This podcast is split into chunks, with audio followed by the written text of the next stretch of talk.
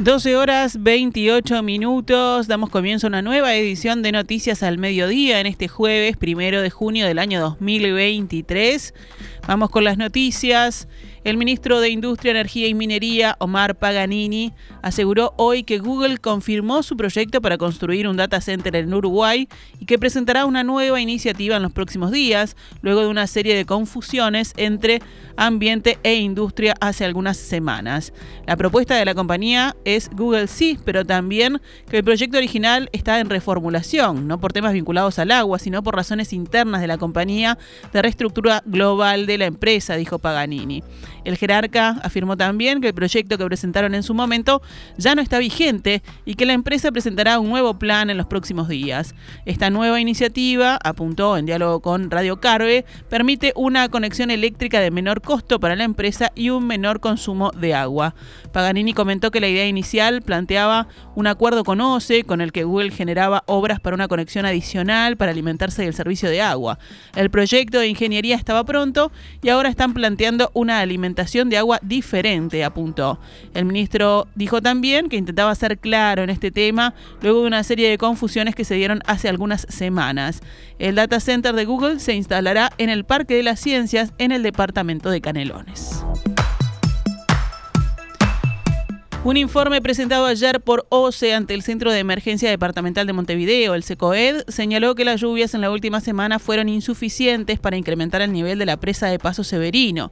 La empresa estima que si no llueve hay allí reservas para 20 días.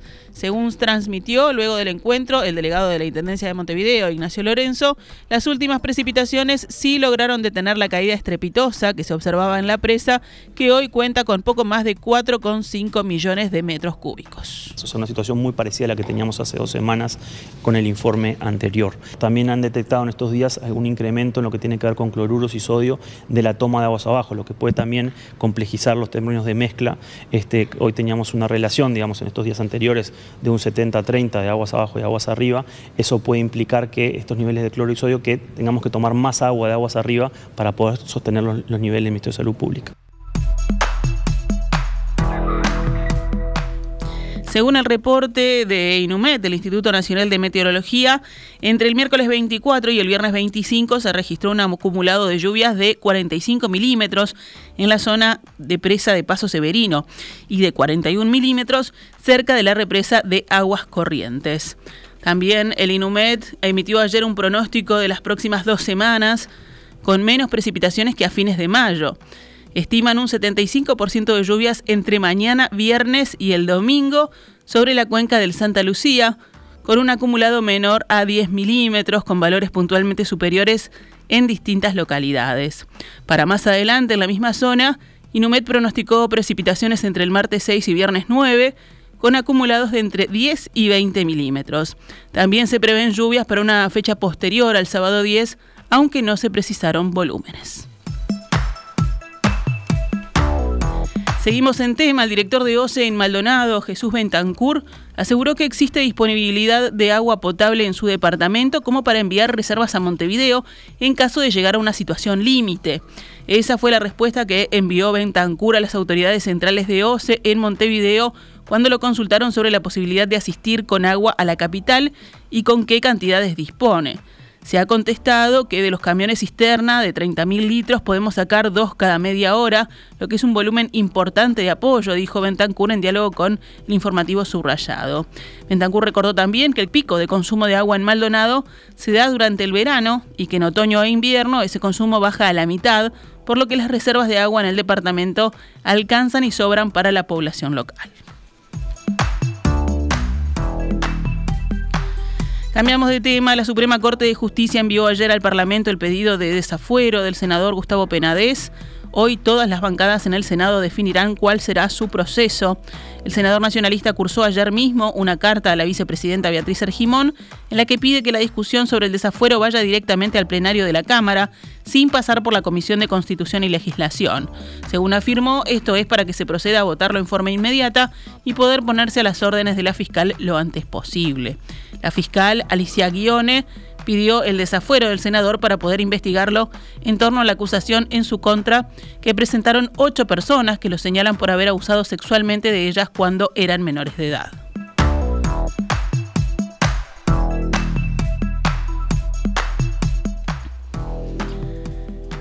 Nos vamos con otras noticias. El exdirector de inteligencia policial, Claudio Alberto Correa da Silva, asume hoy como jefe de policía de Rocha. La ceremonia se está realizando a esta hora en la Plaza Independencia de la ciudad y está allí el ministro del Interior, Luis Alberto Heber. El actual jefe, Jorge García Montejo, alegó que se retira por motivos personales. Llegó a la jefatura antes de la pandemia por coronavirus en Uruguay, cuando el entonces ministro Jorge Larrañaga le ofreció el cargo de Rocha. Correa fue quien detuvo al ex custodio presidencial Alejandro Astesiano en la residencia presidencial de Suárez y Reyes el 25 de septiembre de 2022. La fiscalía lo comenzó a indagar por eliminar conversaciones entre Astesiano y el presidente Luis Lacalle Pou, pero la fiscal Sabrina Flores archivó la investigación hace dos semanas por falta de pruebas. Luego de conocida la resolución, a Correa le fue ofrecida la jefatura de policía de Rocha y él aceptó. El jefe saliente, García, mantuvo conversaciones con Astesiano el 12 de febrero de 2022. Le informó entonces por WhatsApp acerca de una denuncia que el ex custodio, hoy condenado, tenía en su contra. En el panorama internacional, manifestantes serbios siguieron hoy oponiéndose a los nuevos alcaldes albano-kosovares en el norte de Kosovo, donde se produjeron enfrentamientos con la fuerza de la OTAN en momentos en que la presión internacional aumenta para una desescalada de la tensión. Varias decenas de manifestantes serbios, entre ellos un grupo de mineros de Trepka, se congregaron delante del ayuntamiento de Svekan. En los enfrentamientos que estallaron el lunes en este lugar entre manifestantes serbios y las tropas de la Fuerza Internacional para Kosovo, unas 80 personas resultaron heridas, entre ellos una treintena de militares internacionales.